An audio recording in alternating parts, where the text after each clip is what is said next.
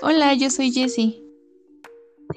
Hola, y yo soy Rebeca y juntas somos Echando Cafecito. Hola amigos, bienvenidos a nuestro sexto episodio y el día de hoy tenemos un episodio un poco controversial. Bueno, pero hablaremos de un tema muy chido que a, mí y a Jessie en general nos, nos gusta. Nos llama. Y para hablar de este tema, exacto, nos llama mucho la atención y nos gusta. Y para hablar de este tema trajimos a, a quien le corresponde hablar de este tema, que es a un hombre. Y pues bueno, el día de hoy vamos a hablar de la masculinidad tóxica. Y el día de hoy nos acompaña uno de nuestros mejores amigos, lo queremos mucho, lo apreciamos y lo invitamos a él porque sabemos que es una persona súper inteligente y que está investigando acerca de este tema. Entonces, ¿quién mejor que él para hablarnos de esto? Y él es, él es Jair. Bienvenido, Jair, a Echando Cafecito. Muchas gracias por la invitación. Hola, antes que nada. Y. Hola. Eh, sí, mm, creo que trataré como de darles mi, mi punto de vista y lo poco que he aprendido, tanto por experiencia ya como por cuestiones como más técnicas, ¿no? Investigación y demás. Pero pues aquí estamos. Entonces, de ahí vamos a empezar. Esto, recuerden, también es el punto de vista de Jair, de su experiencia, de lo que he leído. Claro, no es que lo que digamos sea lo correcto, sea lo científico, no. Simplemente recuerden que aquí en Echando Cafecito venimos a echar plática, venimos a echar charla, hablamos desde nuestro punto de vista y desde nuestras experiencias. Sí, y sabemos que no, no todo pasa como nos pasa a nosotros, pero pues vamos a darle a este tema que estoy bien emocionada por hablar de esto. Entonces, pues a darle. Entonces, Jair, ¿nos quieres este introducir un poco en lo que vamos a hablar? O sea, para ti, ¿qué es la masculinidad? Va, ¿qué es la masculinidad? Mm, en términos súper sencillos, es la vivencia social de, pues, de cada hombre, ¿no? Por así decirlo. Mm, podemos hablar, si nos vamos como algo un poco más duro, sería como eh, la vivencia social del sexo masculino. Em, y bueno, aquí tenemos que interpretar como muchísimas cuestiones sociales. Eh, me, me, encantó lo que dijiste al inicio, ¿no? La masculinidad tóxica. Pero sí. bueno, creo que podemos correlacionar, o relacionar, mejor dicho, esta masculinidad tóxica con lo que se denomina como la masculinidad hegemónica, ¿no? Que es vaya, la que limita muchísimo a los hombres y que pues al final son conceptos que nos ha dado el feminismo, ¿no? Que, básicamente es como chavos, eh, hicimos toda esta, esta investigación y pues ya les toca a ustedes desarrollarla, ¿no? O sea que, espera, tengo una duda, o sea que podríamos decir que masculinidad hegemónica y masculinidad tóxica es lo mismo? Sí, podría llamarse así, porque lo que, lo que denominas, o quiero creer que a lo que haces referencia cuando hablas de masculinidad tóxica son como a todos estos comportamientos ah, machistas, misóginos que tienen los hombres. Sí, justo eso. más que más que como una pareja, al menos hablando de una relación, más que una pareja, se ven como el benefactor o el cabecilla. O... Sí, sí, claro, porque de hecho, de, bueno, pensamos en masculinidad tóxica y yo lo creo como todas estas características que tiene que tener un hombre. No hablo de las características fisiológicas, sino todas estas características que han sido, pues, denominadas o acuñadas por la sociedad, ¿no? Como esta parte de que el hombre tiene que ser fuerte, tiene que ser el líder, tiene que varonil, que tiene, ajá, exacto, que tiene que ser viril, fuerte, o sea, que no que no debe de llorar, que no tiene que tener sentimientos, que siempre tiene que estar recto, entonces sí, a eso. Sí, súper cercano a una piedra, así. sí, sí, claro que sí, porque creo, bueno, ya sé que yo no soy quien para hablar, pero yo así lo veo, o sea, como esta parte de que los hombres siempre tienen que estar fuertes, no se tienen que derrumbar, porque pues eso es como los ven, ¿no? Como lo ha, lo ha envuelto la sociedad.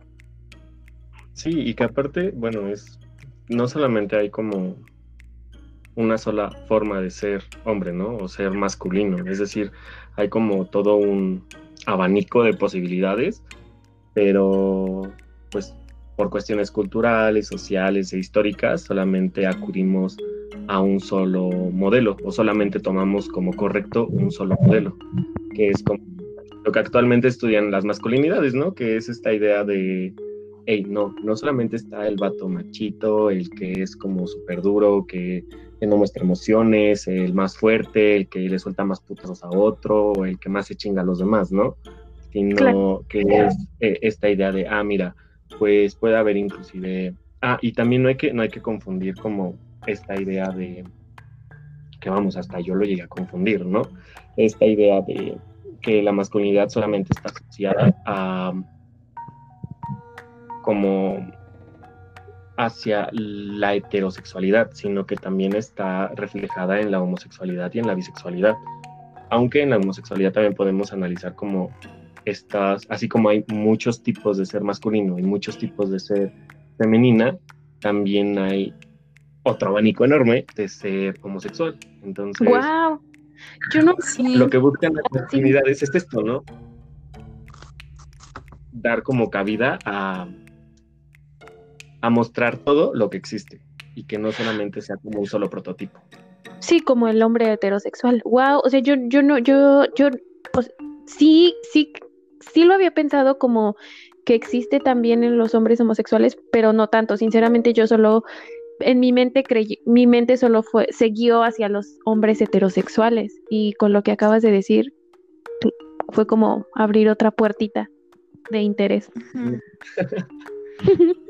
es como un proceso súper, súper complejo y que es algo que inclusive eh, muchos grupos femeninos es lo que buscan apuntar, ¿no? Apuntan mucho esta idea de el chico aliado deconstruido, ¿no? Y es como y en verdad, o sea, es, como muchísimo porque hay vatos que tratan de entrar como a esta onda de, ah, pues sí, quiero establecer como el proceso de deconstrucción, pero creen que solamente por cambiar la superficie o por...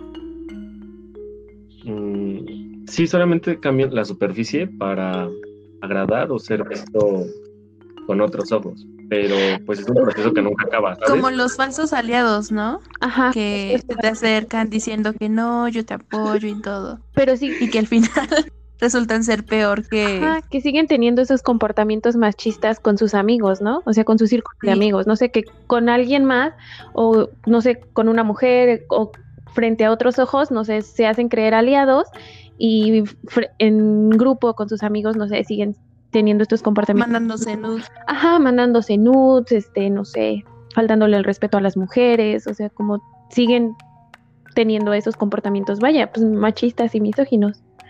Exacto. E, e, es que, bueno, piensan, lo que he visto, y hablo desde otra vez, desde mi individualidad y desde mi experiencia, estuve como en varios grupos que eran como charlas y mm, sí eran más charlas, conversatorios sobre masculinidades, ¿no?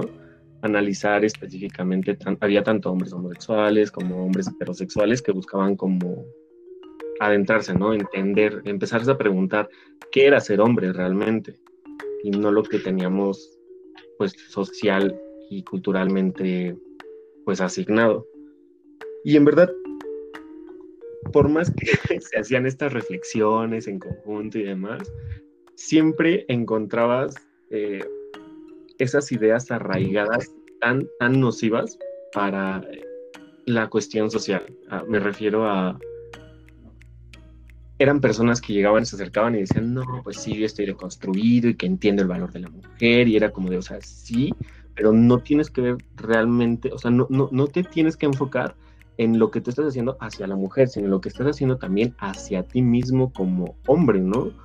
en tu relación, ¿no? En ti en con, y, con, o sea, y, en tu relación que tienes con los demás hombres, supongo, ¿no? Exacto, porque era eso algo que se hablaba, ¿no? Cómo tenemos tan atribuido esta idea de emocional con lo femenino. Es decir, un hombre no puede ser emocional, porque entonces es joto, es puto o eh, mil y otras denominaciones, ¿no? Entonces, pues de, esto se hablaba, pero también piensan que es un proceso súper corto, o sea, como que dura un año o como si entraras a, adquirir cierto conocimiento durante un curso y, ya no cumple con los 12 pasos y sal de, sal de construido, ¿no? Exacto. Y no, la verdad es que es un proceso muy, muy, muy complejo, muy difícil, porque es inclusive estar cuestionándote tanto tus prácticas individuales como tus prácticas sociales, familiares, laborales y demás, ¿no?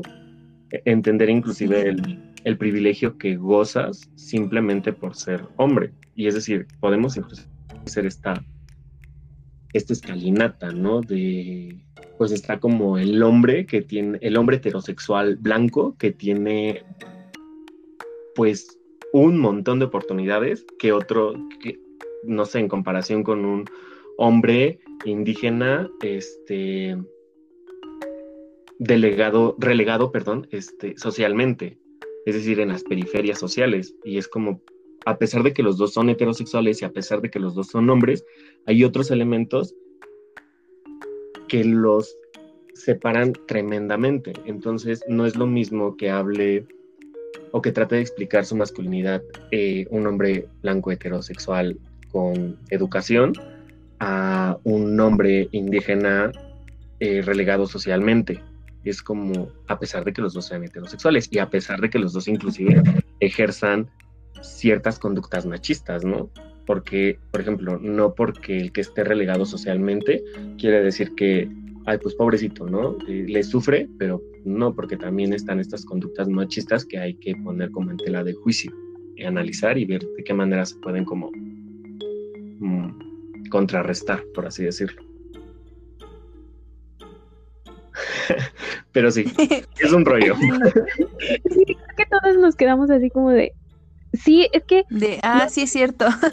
Ajá, pero no sé, no sé si estoy mal, pero, o sea, cuando mencionas lo de que cuando en estos círculos que hacían y platicaban y como que todo lo dirigían hacia lo femenino, es, es como, no sé, o sea, lo dirigen como, ¿cómo debo de cambiar para portarme así con una mujer? Porque siguen teniendo como ese, es que no sé si llamarle miedo o esa idea de que si cambian y empiezan, no sé, a sentir, empiezan a, demostrar que ellos también pueden tener sentimientos, amor entre sus, entre sus amigos, es como ese miedo a, a que nuevamente a que les digan que son gays? ¿Es eso? ¿O lo entendí? No, sí, es como, pues obviamente temen que se ponga en tela de juicio masculinidad o su ah. orientación sexual, ¿no? Más que masculinidad, su orientación sexual. Y ahí seguimos dándonos cuenta que este, esta idea de, de que ellos no, no sé, o sea, que siempre tienen que mostrarse rudos y viriles la siguen teniendo, aunque se digan ya deconstruidos, ¿no?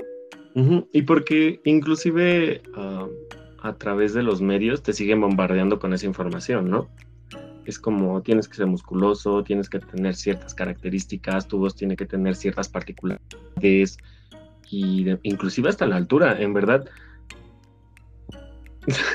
si, si les compartiera como todo lo que, o sea, en verdad a veces había sesiones completas en las que solamente se hablaba sobre la altura. Y cómo la altura inclusive a unos los hacía sentir menos hombres que al que medían. ¿En serio? En 80. O sea, entre más alto, más hombre eres. Exacto. O sea, eso decían, no manches. Sí, porque, también está socialmente impuesto, perdón, que... No, no, no, bla, bla, bla. Tú, tú eres el invitado, puedes callarte y decir cállate porque yo estoy hablando. Tú habla, tú habla. el hombre debe de ser más alto que la mujer. Inclusive, eh, lo, lo, puedes platicar con muchas de tus amigas y, y inclusive, pues sí, no, lo dicen como, no, pues yo prefiero un hombre alto a uno chaparrito. Sí, Sí, o sea, hasta yo lo he llegado a pensar que, o sea, yo no puedo andar con alguien que es más bajo que yo. Es que es justo lo que hablábamos en el episodio pasado, en el, ajá, de relaciones con tu cuerpo, que te dije, que tú decías, es que los hombres no se nota tanto en los hombres, y yo dije, no, al contrario, yo siento que es lo mismo, o sea, yo siento que tanto hombres como mujeres tienen un chorro de problemas con sus cuerpos, con cómo, cómo cómo están y entonces creo que ahorita... Esto de la altura, ¿no? Tal vez en nosotras no es tanto como eres chiquita, eres alta, ¿no? Pero en los hombres creo que sí importa más. No, creo que Socialmente. Ajá, o sea, también en las mujeres, ¿no? Porque cuando es alta temen, ¿no? O sea, como que no les gusta. Ay, es cierto. Y son chaparritas, no, o sea, las mujeres chaparritas les damos ternura, les damos no sé qué, pero a, a nosotros como muje- mujeres, muchas veces yo sí he caído en comentarios despectivos de, ah, yo nunca andaría con alguien chaparrito a mí, ¿no? Porque prefieres a los altos. Jair tiene toda la razón, es cierto.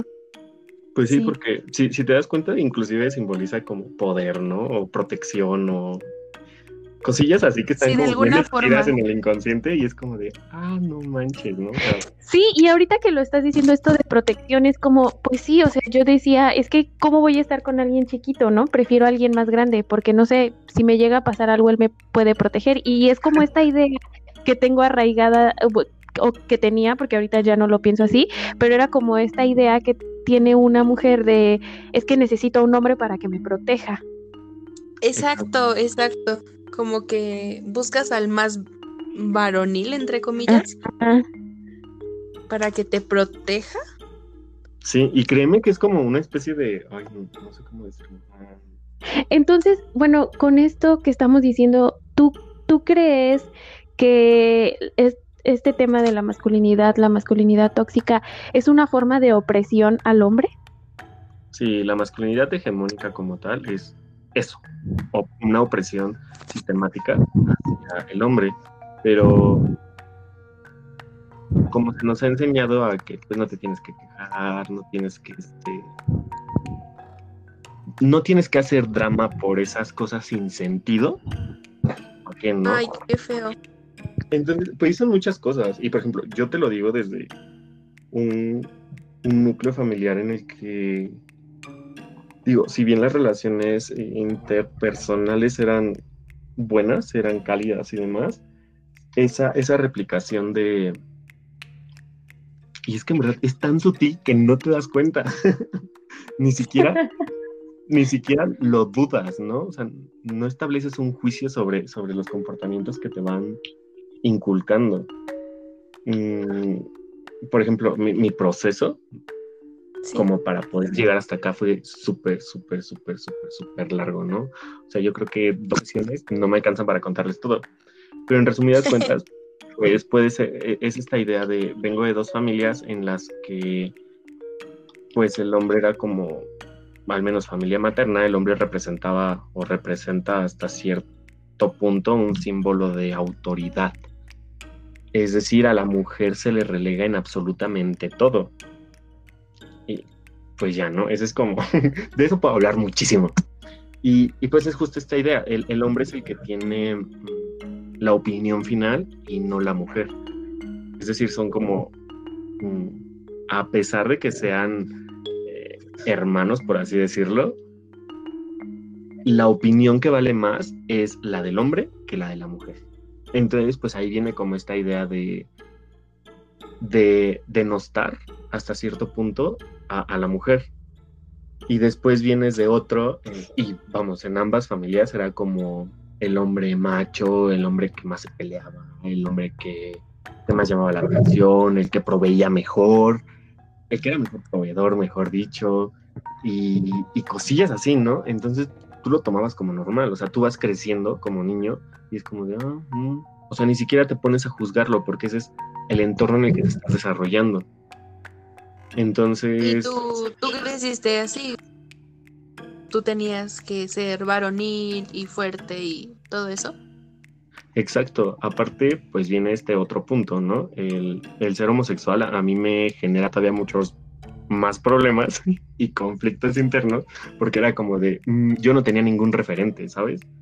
Estaba como volando la nada y ¿a dónde voy? O sea, porque ni soy como ellos, pero tampoco soy como ellos, ni como él, ni como él, ni como él. Entonces, ¿cómo tengo que ser yo? Y pues ahí viene esta idea pues ya del machismo y demás, en la que pues hasta cierto punto todo lo femenino se ve menospreciado, ¿no? O se coloca como en segunda clase. Entonces pues, te quedas como de, "Mm, entonces, ¿para dónde voy? Y el conflicto, al menos mi conflicto en mí, fue tratar de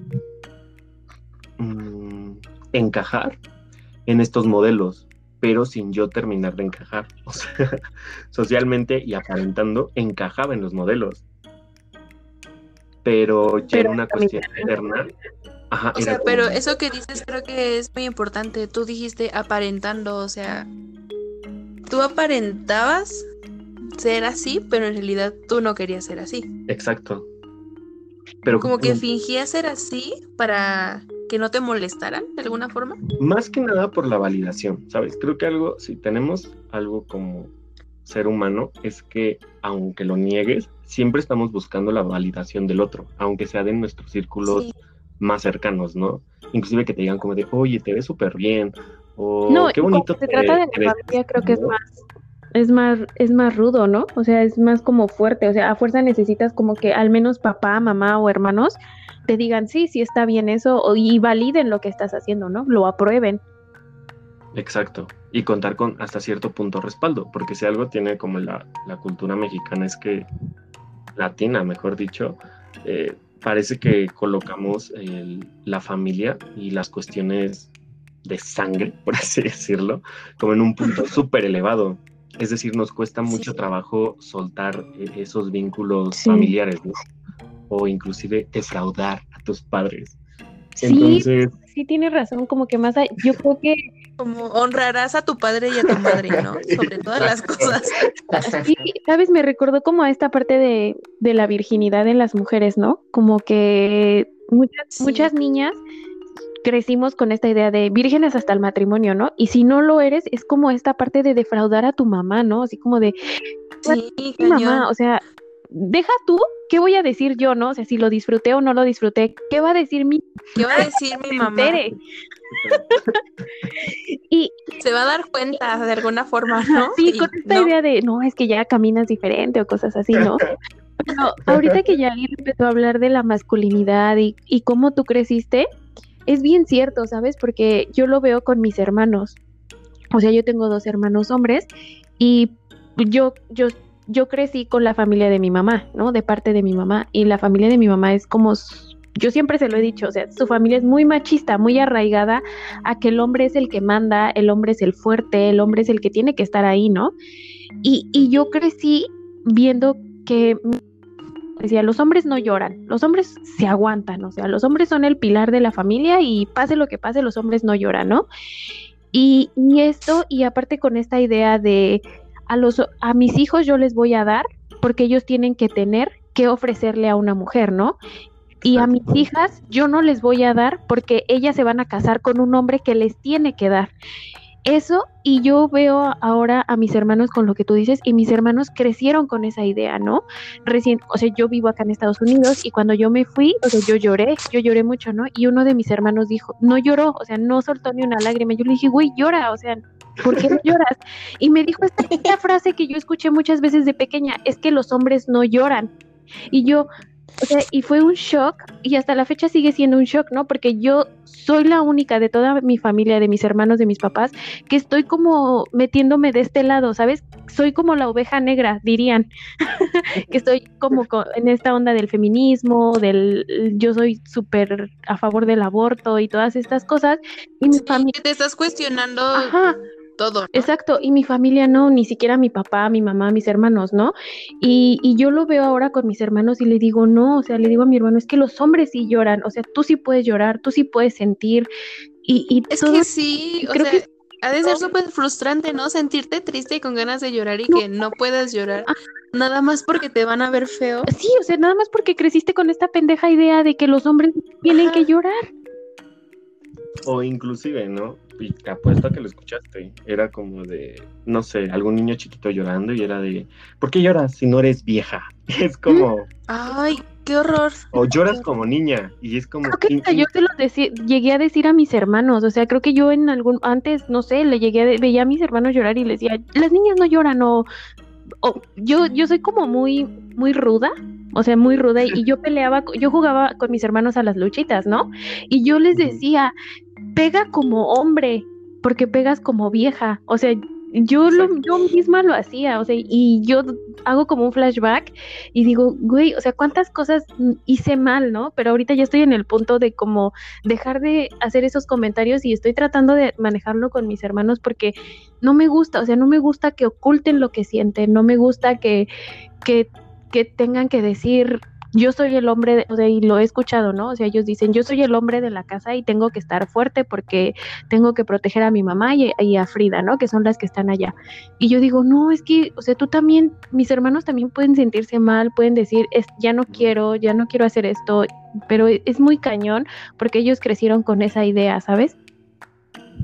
Sí, y aparte, y creo que tú lo has debido, ¿no? Digo, cuando empiezas a cuestionarte como todo lo que aprendiste en tu seno familiar, te quedas como de, mm, ¿y ahora qué hago? O sea, o sea, te sientes hasta cierto punto sin, sin un pilar que, en el cual sostenerte, o sea, sientes como de hacia dónde tengo que ir, ¿no? Para mejorar yo como persona y para que lo que yo esté haciendo realmente importe. Es decir, o al menos yo como trato de trabajarlo es, mm, uno, analizando como todo lo malo todo lo que llegué a hacer mal y cómo no tratar de caer otra vez como en esos comportamientos, ¿sabes? Inclusive que afecten a terceros. Mm, y aparte de eso, cómo lo que yo estoy haciendo afecta de manera positiva a mis círculos sociales pues más cercanos, ¿no? Es decir, no dejarlo solamente en una cuestión meramente intrapersonal, sino ya establecer pues un, impacto en nosotros. Sí, como poco a poco, ¿no? O sea, te ven a ti, te ven como siendo de alguna manera libre con tus emociones, y igual y ellos se empiezan a animar, ¿no? Sí. Aunque, pues viene aquí como el otro punto, ¿no? que al menos a mí me cuesta trabajo como cuestionarme y entender pues esta idea de yo como varón homosexual puedo generar una réplica en los hombres que son heterosexuales. Es decir, mm. son como muchas cosas, ¿no? Porque al menos lo que trato de trabajar es pues a nivel familiar, pero pues viene esta idea de, pues eres el único homosexual de toda tu familia, ¿no? Y es como, mm, ¿y aquí cómo le hago? Digo, ahí al menos yo lo que he tratado de, y, y por lo que me metí también en esta onda de las masculinidades era pensando más en los que vienen, ¿sabes? En las generaciones que vienen, porque es como, o sea, para ellos, y, lo he visto, ¿no? Al menos en, chavitos y así, inclusive en, mis sobrinos y demás, cómo van asimilando de manera distinta, pues, el contexto, el entorno, pero también les quedan como muchos huecos, ¿sabes? O sea, que son huecos, obviamente a ellos les, van a, les va a tocar trabajar, porque vamos, pensémoslo desde el lado del feminismo, llevan ya que 300 años aproximadamente desde que inician como las bases, si no me fallan mis datos. y, y pues se ha ido logrando como poco a poco, ¿no? Y es decir, su trabajo no solamente se quedó como en el género femenino, y es decir, inclusive lo que ahora se postula está sometido a, a juicio, es decir, puede, puede tener una, Mm, un análisis otra vez y decir, ah, no, miren, pues por acá no era, era por acá, vámonos, ¿no? Pero es esa constante de querer estar creciendo y trabajando en conjunto. Y es lo que a mucha gente le choca, porque a veces estamos tan acostumbrados a tener un modelo en específico, inclusive no lo este a salir de tu zona de confort. Eso y pues es como lo que todo el mundo nos aterra, ¿no? Estar saliendo y decir, ay, no, otra vez, ¿no? Me tengo que poner a, a, enjuiciar todo, a ver si es, todo lo que estoy haciendo está bien, si está mal. Oye, perdón, pero es que, es que me quedó mucho, o sea, como súper cañón esta duda de, de lo que nos hablabas de tu familia y como todo este proceso y ahorita que mencionaste a tus sobrinitos, y, no sé, me surge como esta idea de, o esta pregunta de, entonces, ¿cómo fue para ti vivir rodeado de hombres, evidentemente porque dices que eres el único homosexual en tu familia? ¿Cómo, cómo fue crecer? Y, o sea, y, digo crecer hasta ahorita, ¿no? O sea, no solamente cuando eras pequeño, sino todavía ahorita, crecer rodeado de estos hombres, evidentemente heterosexuales, machitos, que pues obviamente reprimían tus emociones, ¿estás de acuerdo? Porque tú no te podías mostrar como tú eras. Y no sé, te hago esta pregunta porque me, me, porque mencionabas a tus sobrinitos y yo creo y supongo que te pasa como a mí, ¿no? Que cuando estás en este proceso de que estás aprendiendo, que estás como soltando un buen de comportamientos que antes tenías, que tú sabes que no están bien, pues lo que quieres es como, esparcirlo con la familia, ¿no? Y decirles, a ver, esto está mal, esto está mal, vamos a cambiarlo juntos y pues, por ejemplo, tú lo puedes hacer con tus sobrinitos, ¿no? Pero ¿cómo, cómo fue para ti vivir así.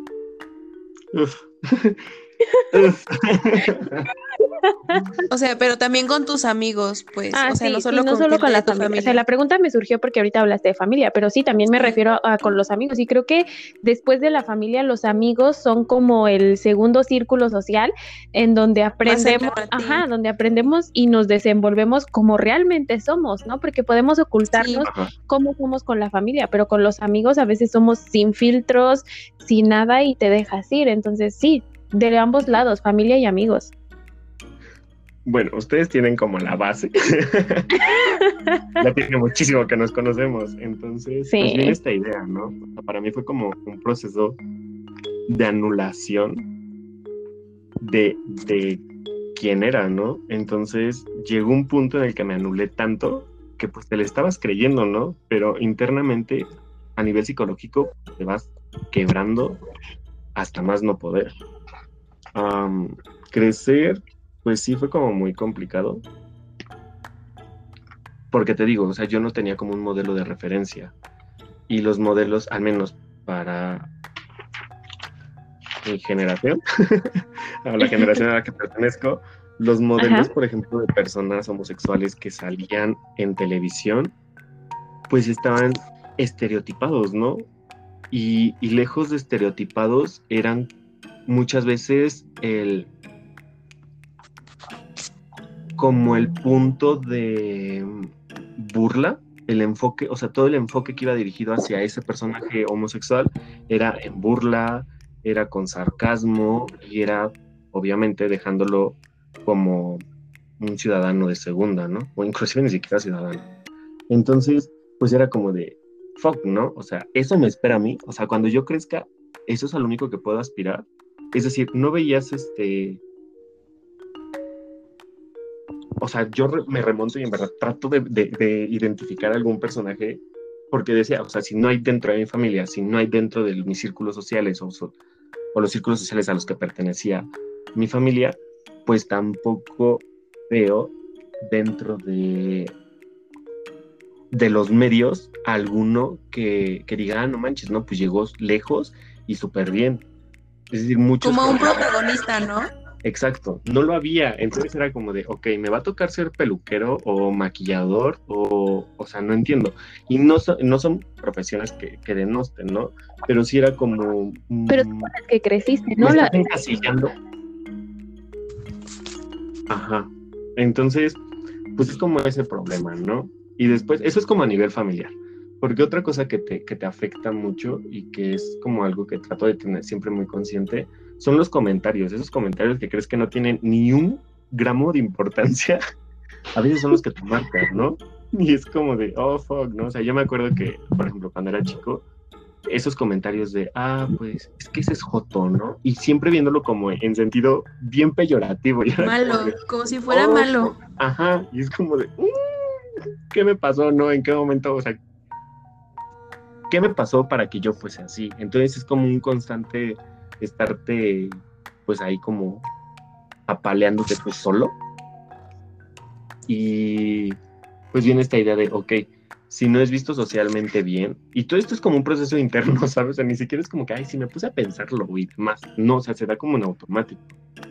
Y cuando sales a desenvolverte en una cuestión, mm, por ejemplo, ya de amigos, amistad y demás, pues viene igual esto de, uy, no, pues es que si me muestro como soy, tal vez me van a rechazar. Y aquí es donde viene lo de la validación, ¿no? Siempre estamos en constante búsqueda de la validación o de pertenecer a algún grupo o a algo.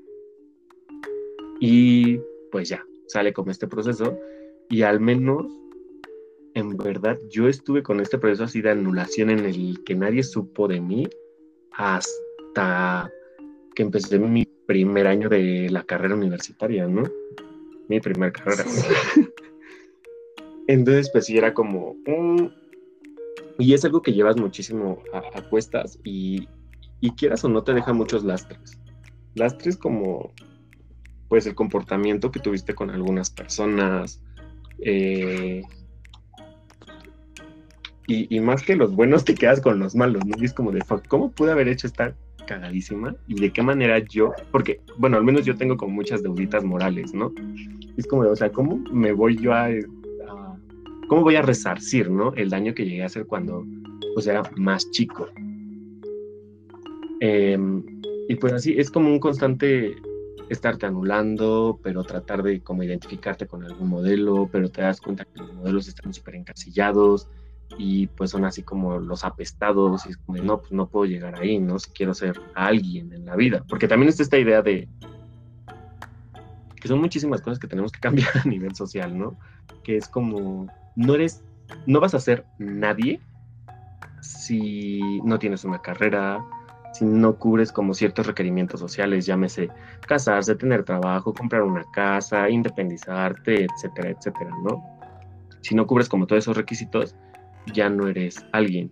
Y pues ahorita también estaba como esa, ese peso, pero también pues el peso de ser un hombre, ¿no? Es decir, ah, pero no cualquier trabajo, chavo, porque vas a tener que tener un trabajo en el que proveas de absolutamente todo a tu familia, ¿no?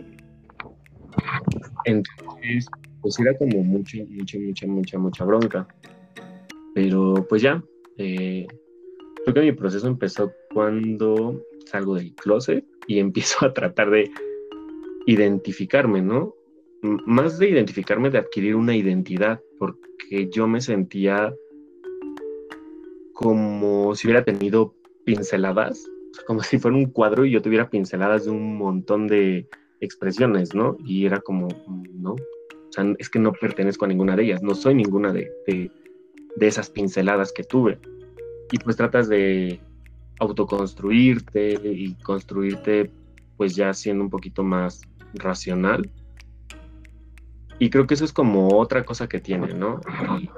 el hecho de cuestionarte tu, tu masculinidad, llámese persona heterosexual u homosexual, generarte estas, estas dudas eh, y reconstruir, deconstruirte para poder construirte otra vez, pues es como pasar un proceso de adolescencia otra vez, ¿no? Es como, puta, o sea, se supone que, la adolescencia es ese proceso, al menos en el cual tú te construyes, adquieres como lo que te gusta, lo que no te gusta, hacia dónde vas y el tipo de personas con las que te vas a, a relacionar y demás.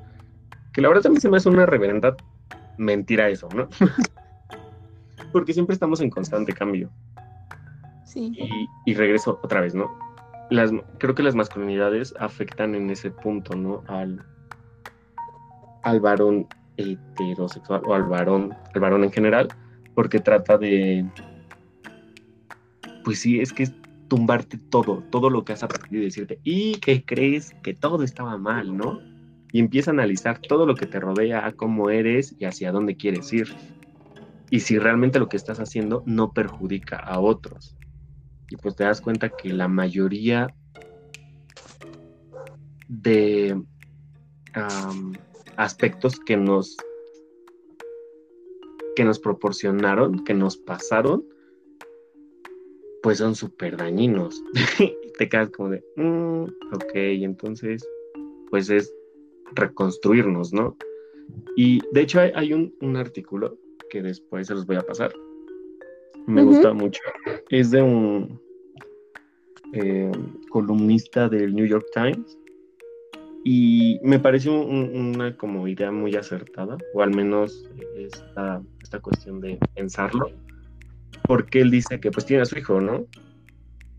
Pero que ahora él piensa, o sea que él ya está como en este proceso de decir cómo quiere ser o cómo es un hombre, ¿no? Repensar el ser hombre pero dice, entonces yo cómo le explico a mi hijo, ¿no? O sea, yo cómo le voy a decir, y a esto regreso como, yo de qué manera impacto como, o trato de pasar el conocimiento que tengo hacia mis sobrinos. Y es como, y él, él se cuestiona esta idea, ¿no? Y dice, ¿cómo voy a enseñarle yo a mi hijo qué es ser hombre? O sea, porque que me, me, me fascina mucho cómo termina, porque dice que si el feminismo nos ha delegado tantos conceptos, nos ha abierto tantas puertas a los hombres para que comencemos a hacer nuestro proceso, seguimos enfrascados en querer pertenecer al feminismo, ¿no? Y es como, y él te, él te lo dice muy claro y dice, no, el feminismo se encarga en pensar para las mujeres. Claro, y en cuestionarse el ser mujer. En sí, todo este y, social. y, con ustedes son las masculinidades, ¿no? Como esta parte de lo que a ustedes les toca. Y es lo que yo decía al inicio cuando, cuando presenté el capítulo. O sea, es un tema que ni a mí ni a Jessie nos corresponde como decir qué es o qué tienen que hacer, porque uno, yo no me identifico con el género del hombre, ¿no? Y dos, porque pues no es mi chamba, o sea, yo no vengo a este mundo a cambiar a los hombres y decirles qué tienen que hacer. Creo que es como el feminismo, ¿no? Es me toca a mí como mujer hacer esto y pues a ellos les toca hacer su chamba. Yo no les puedo decir qué les toca hacer o no. Creo que es como esta idea de entre ustedes hombres tienen que hacer estos círculos, por ejemplo, a los que tú ibas, y desde ese círculo de hombres repensarse todas estas actitudes. Exacto. Pero ese es el problema, ¿no? ¿Cuántos están dispuestos y pues cuántos no por estas cuestiones pues de, la cultura machista en la que hemos nacido. Sí, creo que son, son muy pocos los que están dispuestos a cambiar, o sea, y podríamos decirlo Jess y yo, ¿no? O sea, cómo ha sido la experiencia de estar con hombres así, ¿no? O sea, creo que incluso hasta nosotros nos ha afectado en nuestras relaciones sentimentales y de amigos, ¿no? Y creo que, y creo que hasta a ti, Jair, o sea. Sí. Pues, sí, o sea, pues sí, yo he estado, no sé, tal vez con, pues yo, yo, sí llegué a tener una relación, no, bueno, ni relación, o sea, con alguien que, que no, no, no, que decía que él no podía, no lloraba, o sea, que él jamás podría llorar, que él era pues un hombre fuerte, viril, al mando y cosas así, ¿no? Que él y, y, dices, no, o sea, creo que como mujeres también buscamos como esta parte de, de los hombres que, güey, digan lo que sienten, digan qué está mal, qué está bien. Es que no lo dicen, no lo dicen, por ejemplo. y yo, por ejemplo, yo le decía a una de mis expare a mi expareja, ¿no? O sea, es que muéstrate como eres, o sea, no pasa nada si lloras, o sea, no pasa nada si un día me dices, güey, me está llevando la verga, y, y, o sea, ayer me lo decía, ¿no? Es que yo estoy para ti, yo te voy a apoyar, y yo le decía lo mismo, o sea, yo también te voy a apoyar, yo también estoy para ti, pero es que ellos crecen con esta idea de, yo no puedo estar débil frente a una mujer. Y yo le decía, no. Como que sufren en silencio, ¿no? De alguna forma. sí, exacto. Es como esta parte de sufrir en silencio. Yo decía, no, no tienes que sufrir en silencio. O sea, no pasa nada. Y hasta la fecha. O sea, si yo te estoy contando lo que me duele, lo que siento, porque tú no puedes hacer lo mismo conmigo. Porque va esta parte, ¿no? De que si hablan lo que sienten es signo de debilidad, signo de que. Y no, o sea, no, o sea, no, no es eso es que pareciera que tienen como una escala integrada de, no sé, mm, del 1 al 100 y menos dos puntos y lloras, ¿no? Eres dos puntos menos masculino. No sé, es que verdad, yo también así lo veo. Digo, mm, ok, o sea, y cuando les preguntas como sus argumentos de por qué no lo expresan, es, es, muy cercano a lo que te digo y es como, mm, ok. Y la, la primera respuesta que te dan es, es que pues voy a parecer menos hombre. Y es como, ah, ok. Sí, o sea, acá, eso te hace menos hombre. Yo creo, yo creo, yo creo que yo creo al contrario, ¿no? Yo creo que esta parte de demostrar cómo te sientes, de que la gente te vea llorar o cosas así, te hace ser humano. Güey, somos seres humanos, sentimos, podemos llorar. O sea, yo, yo lloro en público a mí, o sea, yo no, a mí no me importa si me ven llorar, o sea, porque yo sé que estoy mal y no voy a reprimir ese sentimiento, ¿no? Pero conozco hombres que dicen, yo no lloro en público porque eso es signo de debilidad. Güey, no mames Ah, pero ¿qué tal le pegan a las paredes? Sí, ya sé, no más. Sí, yo creo que yo creo que es eso, ¿no? O sea, lloran, lloran, no sé, por Qué ejemplo, miedo, eh, lloran Qué miedo, sí. A mí me ha tocado ver a muchos que dan, le dan golpes bien Sí. feo en la pared. ¿Por qué lo hacen? y es como lloré en una fiesta, ya me quitaron dos puntos, pero si había, si le golpe, si golpeo a la pared ya tengo diez Más cinco. más cinco de mi masculinidad. Sí, Puntos sí, extras si te pelaste la piel. Bueno, vamos a decir que eso también es, es falta de inteligencia emocional, o sea, que no sepas ni siquiera, a, Sí. a tal punto que no has aprendido a, a- a expresar tus sentimientos, que terminas golpeando una pared, o sea, es como, mm, pudiste expresarme por qué estabas molesto en lugar de golpear la pared, o sea, vato, ¿quién va a resanarla, no? O sea, tú, no creo.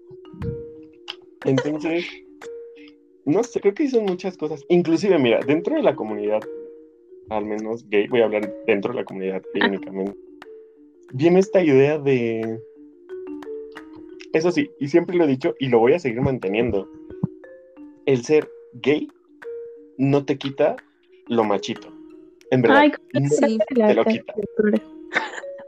Y viene como esta, o sea, ese es como para otro tema súper enorme y súper largo, que viene como am, esta idea de el hombre que domina, el hombre con más características masculinas, y digo más características masculinas entre comillas, porque es como, ok, me estás diciendo que solamente por ser barbón, por ser musculoso y por tener un rol activo dentro de, eres mejor que el vato que es pasivo y que tiene eh, elementos o que tiene más arraigada la feminidad, ya es menos, o sea, es como, no. Como quién es mejor gay que otro. ¿Qué onda? Ajá, en verdad, así, y es como, mm, vato, No ¿cómo te inventes. que a los dos nos gusta lo mismo, ¿no? O sea, Sí. Y, y es que y yo te iba, y yo te iba a preguntar que si tú creías que, o sea, entre es que hay mucha diferencia, ¿no? Yo siento que es como un gran bache de diferencia entre un hombre heterosexual y un hombre homosexual en cuanto a las homosex a las masculinidades, perdón. Eso creo yo, pero con lo que estás diciendo yo te iba a preguntar que si tú creías que tu proceso de, de deconstrucción ha sido diferente por tu orientación sexual, pero a lo que dices, no sé, siento que no. Porque siguen, o sea, con lo que dices, siento que hay, person hay personas que son homosexuales y que siguen teniendo esos, esos pensamientos bien arraigados. Sí, y en verdad, inclusive, por ejemplo, yo cuando empezaba ya a establecer como esta identidad de, ah, no, pues mira, acá sí me siento como más cómodo, eh, estos vatos ya se parecen como más a mí y demás, e inclusive empiezas a apropiar, o sea, en verdad es como, sales de Guatemala para irte a Guatepeor. Entonces llegas y empiezas a ver un montón, pero así, un montón de mm, estigmas, no, no sé si denominarlo estigmas, de prejuicios, de prejuicios dentro de, de- de esa comunidad, ¿no? Y dices como de, "Oh, ok, que he de admitir que muchos de esos prejuicios al inicio yo los estaba ah, apropiando, ¿sabes? Porque era como lo que más se mostraba y lo empiezas a tomar como normal. Pero después de algo, ¿no? Algo empieza a hacer choque ahí en tu cabeza y dices como de, no, esto no puede ser normal. O sea, de por sí estamos relegados hasta cierto punto, la comunidad LGBT en general, LGBTTTIQ más, está relegado a ser ciudadanos de segunda, ¿no? Aunque suene horrible decirlo, pero esa es la verdad. O sea, ¿Cómo que somos ciudadano? ciudadanos de segunda. Pues sí, al momento, un ciudadano de segunda es el que no tiene, vamos, todos los derechos, ni todas las garantías, ni que un ciudadano normal. Y a un ciudadano Ay. normal, entre comillas, me refiero a, no sé, vamos, con uno súper sencillo, ¿no? El derecho a casarse, que bueno, ahí Sí. tenemos, no sé, amigas, les acabo de quitar todo su público pro vida que puedan llegar a tener.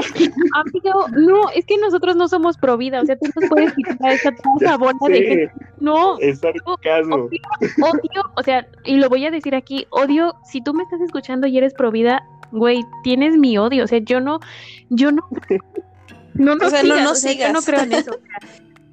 En este podcast amamos que A Todos quien quiera, amen a y quien somos súper pro aborto y somos súper, no, o sea, yo, yo siento que todos tenemos derecho a amar a la persona que que se nos dé la chingada gana, o sea, sea del género que sea, y, y yo estoy segura que personas no, gay, lesbianas, LGBT, y no me sé muy bien siglas, pero ellos tengan derecho a casarse, porque, claro, o sea, ellos tienen derecho a hacer una vida, a tener, adoptar, es más, o sea, yo creo que, yo, yo sí creo que ellos son capaces de todo, o sea, son humanos y no sé, todos, todos somos iguales a la chingada. Para mí todos somos iguales y todos debemos de tener los mismos derechos. Pero es esta pinche idea pendeja de que de que son diferentes, que hasta la fecha, ¿no? Yo he escuchado comentarios de es que eso se pega y me dan muchas ganas de, no sé, de tener una pistola y dispararle a esas personas que siguen diciendo que eso se pega, porque no se pega, o sea, creo que se pega, se pega más la ignorancia, se pega más la estupidez que este tipo de cosas, o sea, no. Sí, güey, es que al fin y al cabo todos son construcciones sociales, es como lo, decimos tú y yo, Joana. Este, a nosotras qué nos hace que nos gusten los hombres, porque No sé, amiga, yo ahorita en 2020 me pregunto, ¿por qué me gustan los hombres? Ah. Sí, es mi peor maldición. No entiendo. No quiero. pero no, o sea, tú, tú suéltate, o sea, si vas a atacar a los pro vida, tú suéltate, yo no estoy ya a favor de eso. No, pues bueno, a, lo que me refería justamente es esta idea, ¿no? De que eh, están como estas, o sea, son, son derechos, vamos, son, son cuestiones meramente institucionalizadas, el matrimonio y demás, pero que hasta cierto punto representan, ah, pues, tu derecho como ciudadano, ¿no? Y que pues igual aparece que en México están super, supeditadas a, a cuestiones religiosas y morales, pero morales raras, ¿sabes? O sea, pues sí, morales raras. Porque ni siquiera puede decir que, por ejemplo, el, Frente por la Familia, o esa cosa, entre, comillas familia. Este... Tus tweets me dan risa, lo debo confesar. No, deja sus tweets, o sea, el atrevimiento que a veces tienen para hacer postulaciones que, que creen están fundamentadas en lo científico y es como de, mm, este, de hace cuántos años fue ese artículo que está citando. O sea, sí es como... Es, es, es, muy preocupante. E inclusive lo vemos, ¿no? Esto que decías de la ignorancia parece ser que es lo que más rápido se contagia. Pues sí, o sea, velo tan solo en, esta época de, pandemia, que en la que estamos, fake news o, o esta posverdad que se maneja es mucho más viral que, todos los datos que te arroja, ¿no? O sea, vamos, tal vez no confíes tanto en los datos que te proporciona el gobierno y demás, o, aumentale tú unos números si quieres, ¿no? Para sentirte hasta cierto punto. Tal vez ellos le están bajando, ¿no? Pero si te están dando, vas a creer a un a WhatsApp que te están diciendo en la que el sensor de una cadenita que te manda tu tía. Exacto. O sea, que el sensor te, Hola tías, les pido muchos saludos. De neuronas, ¿no? Y velo, o sea, ¿de qué manera se ha, se ha multiplicado esto? Que es como, señores, en verdad, ¿por qué así como le dan credibilidad a esos audios, no le dan credibilidad a, la crisis sanitaria, ¿no? Por la, por la que estamos pasando. Pues yo creo que es que, mira, por ejemplo, yo que estudié licenciatura en educación y que no sé, yo lo veía en la carrera como esta parte de que de que incluso hay personas que llegan a decir, no, lo que dice el maestro está loco, o sea, no, yo creo más en la televisión, ¿no? Y es como, es que es todo un proceso, güey, o sea, es que está muy cañón porque es todo el mundo, o sea, todo el mundo crece viendo la televisión, crece viendo los medios sociales. Yo creo, yo creo hasta la fecha que el, no sé, los medios sociales, los la televisión y la radio, todo esto, las redes sociales y la religión son como un, un mal que va atacando a todo el mundo porque es eso, pero siento que es como la esencia del ser humano, ¿no? Creer en algo, o sea, creer en algo y desmentir algo, ¿no? Y en este caso es como creer que esta pandemia no existe y que fue un invento del gobierno y... Es que para extraer rodillas, ¿no? El líquido de rodillas para hacer avanzar el tren Maya. Sí, pero pues no sé, o sea, no habla, habla, habla, tú eres el invitado, tú cállame, ya. No, a eso me refiero, ¿no? Que es como esta cuestión de que estamos tan, no sé, se nos hace más fácil creer lo que no está fundamentado ni lo que tiene bases que lo que realmente tiene bases, ¿no? Y que básicamente te ponen aquí como las pruebas y es como de, hey, fíjate, es por esto, esto, esto, esto y esto. Pero creo que otro, otro problema que tenemos, al menos pues es que ni siquiera puedo decir Latinoamérica, ¿sabes? Porque es como algo que ya está en todo el mundo. yo, por ejemplo, mira, yo que estoy viviendo acá en Estados Unidos, al menos cuando yo estaba en México decía, es que el problema es México y Latinoamérica, ¿no? O sea, es que México y Latinoamérica tienen esto, ¿no? Y llegué a leerlo así en, en, muchos, en muchos libros, artículos de gente súper inteligente, y estoy haciendo comillas, que decía, no, México y Latinoamérica, pero no, o sea, realmente eso pasa en todo el mundo, o sea, no, eh, incluso podría decir lo que pasa en los países de primer mundo, o sea, en todos lados pasa eso. Exacto, que lo vemos, ¿no? Inclusive ahora con todo este, este rollo que hubo dentro de la comunidad negra, dentro de la comunidad latina que mexicana, bueno, sí, latina, que pasa como en Estados Unidos y demás, ¿no? Inclusive la comunidad este, asiática, que, o sea, a raíz de lo de la pandemia y cuántos no sufrieron como agresiones, ¿no? Entonces era como, ok, nada, nos gusta hacerla de pedo como por todo y entre... Parece que, que nos congraciamos en la estupidez, o sea, es como, es mejor, me genera más satisfacción y pues así puedo excusarme de hacer lo que quiera hacer, ¿no? Llámense cosas malas o peores. Entonces, no sé, eso es como otra cosa que se tendría que analizar. Pero... Eh, sí, claro. O sea, estos últimos como siete minutos... puro divagado. como se diga. Sí, o sea, está muy interesante y todo. Y yo creo que sí podríamos hacer un capítulo hablando sobre todo esto, ¿no? yo lo que... Pero pues regresando, regresando al tema...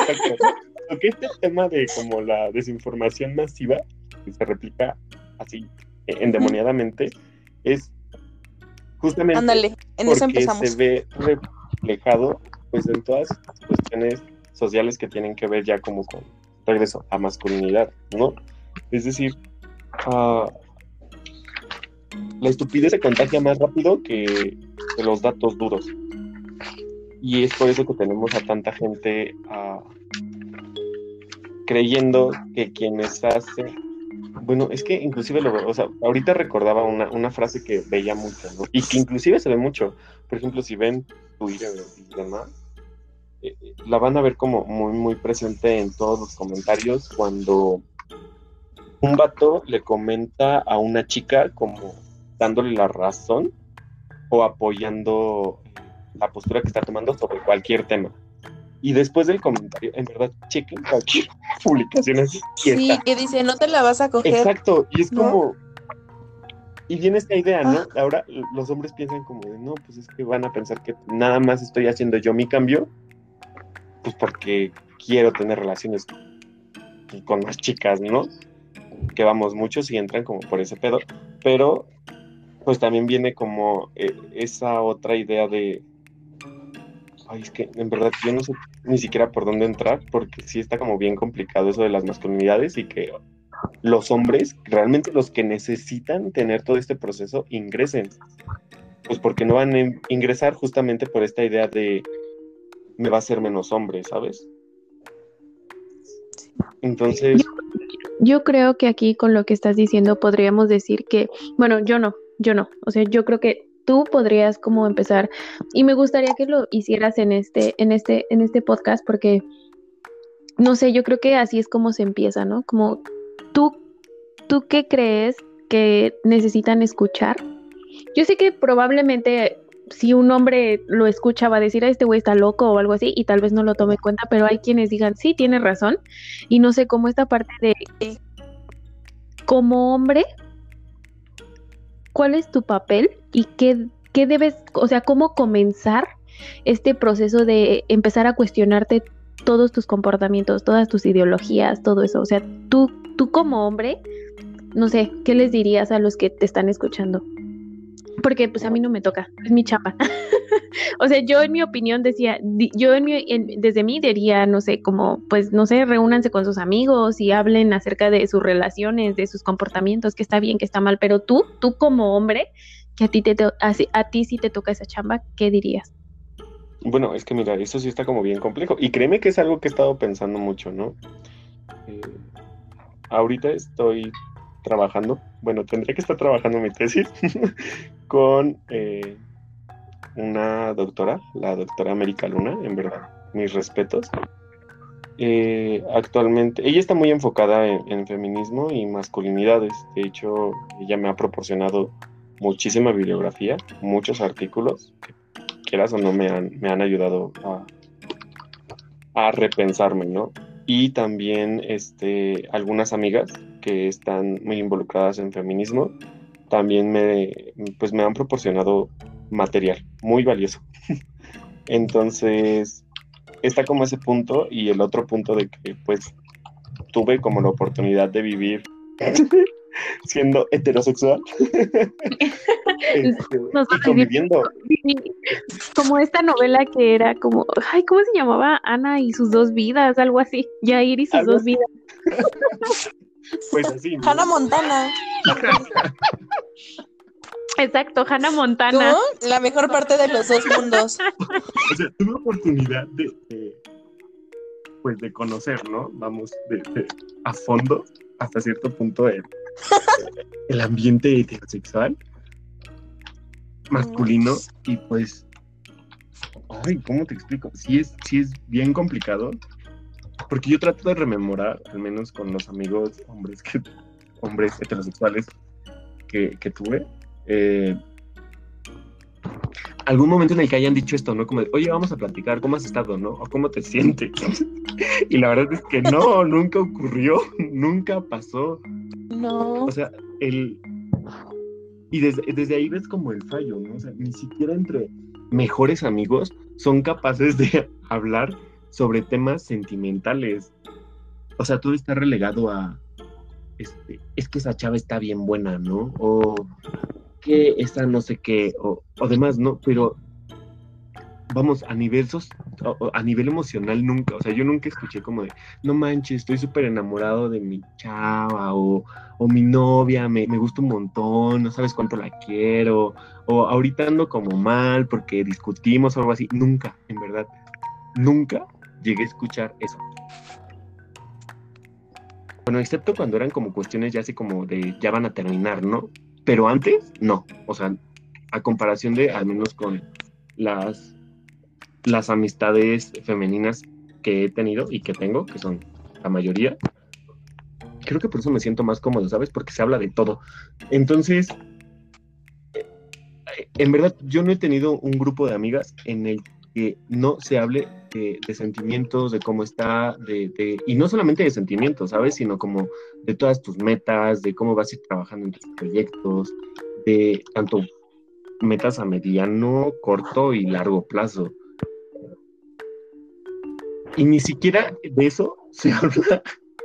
Pero es que yo siento que volvemos a lo mismo, a que es que son hombres que crecieron, pero es que no sé, o sea, no sé, no sé si yo soy o muy positiva y tengo muchas ganas y mucho entusiasmo de cambiar este pinche mundo y que a quien me esté escuchando, es que eso ya no va, o sea, yo, yo incluso tengo amigos hombres y yo sí pregunto, güey, ¿cómo estás? Y me caga, me caga que me digan. Que te digan bien.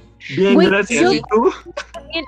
sí. y, si me responden bien, o sea, yo ahorita ya digo bien, y o sea, yo sí les digo como, ay, wow, siempre estás bien, qué envidia la tuya, güey, porque siempre estás bien. Oye, pero, pero también es un engaño, también es un engaño completamente, porque yo hace como pues un tiempo conocí a un chico que me decía, no, sí, estoy triste, me siento mal, tengo miedo y ya, ¿no? Le entras con confianza, según tú.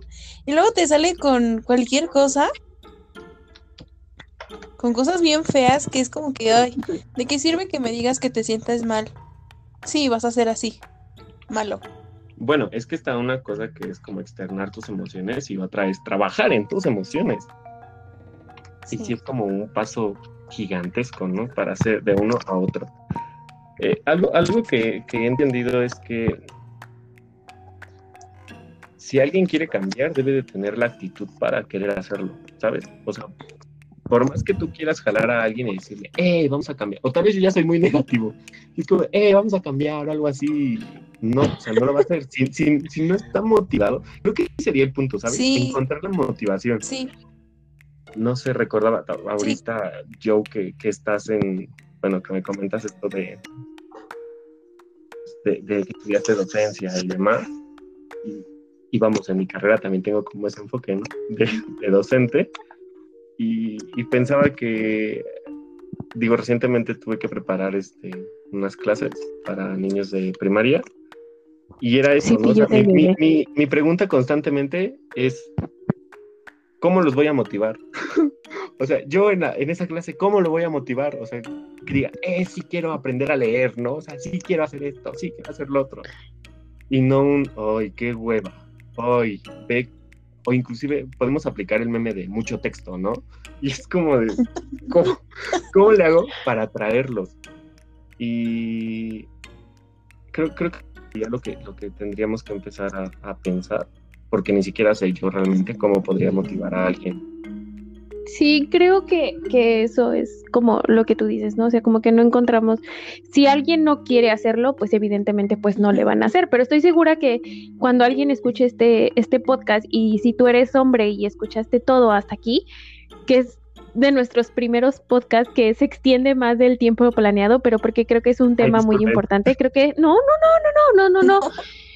Y, y, lo digo porque creo que lo estoy disfrutando muchísimo, pero creo que es un tema muy, muy, muy bueno, muy extenso, que no podíamos abarcar en, no sé, 20 minutos, 30 minutos, pero más allá de eso, creo que es algo en lo que ya es tiempo de ocuparnos, ¿no?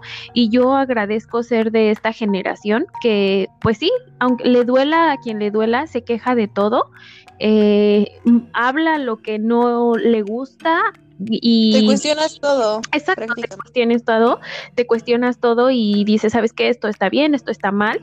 Yo agradezco de ser, ser de esa generación y lo voy a seguir siendo, ¿no? Voy a seguir alzando la voz cuando, cuando se debe, cuando no se debe.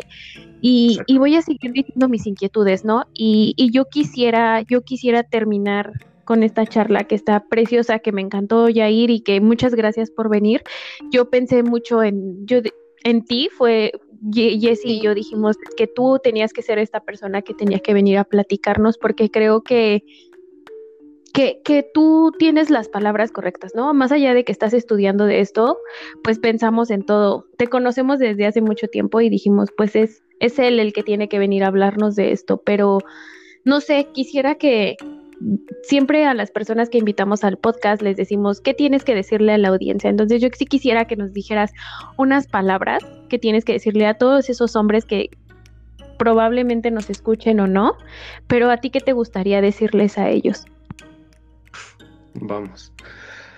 Ah, muchas cosas, pero la principal creo, mm, primero es, piensa y analiza el privilegio que tienes únicamente por ser hombre e inclusive de qué manera tú puedes manejar ese, ese privilegio para ayudar como a las minorías, ¿no? Y dentro de las minorías inclusive integro yo a, a la comunidad eh, femenina.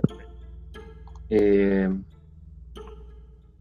también creo, que es más eso, estar, estar analizando, estar viendo qué comportamientos, inclusive, ¿no? Porque esta, libertad que a veces te pueden hacer creer que eres libre, pues estás como encapsulado en muchísimas normas que, te permiten realmente adquirir la libertad.